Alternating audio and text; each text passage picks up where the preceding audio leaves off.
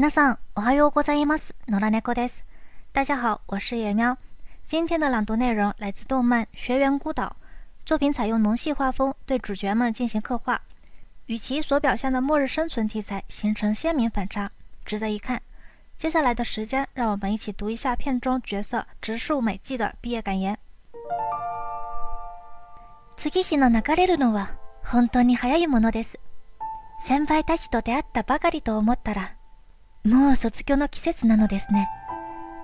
私たちの学校の外には大きな未来が広がっています。社会の荒波の中にこき出していく自分を思うと、誇らしさと同時に不安も感じます。そんな私を先輩たちは学園生活部に誘ってくれました。そこで私は自分の力を信じて努力すること。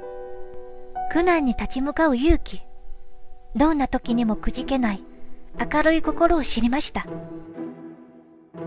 だからもう不安はありません。本当に。本当にありがとうございました。在校生代表兼卒業生直木美希。はい今日の朗読はこれでおしまいです。ご清聴ありがとうございました。今天的节目就到此结束了。如果您喜欢，就请分享给更多的小伙伴吧。今天的朗读者是我的学生野喵。如果你也希望拥有跟他一样好听的发音，可以考虑报名我的课程哦。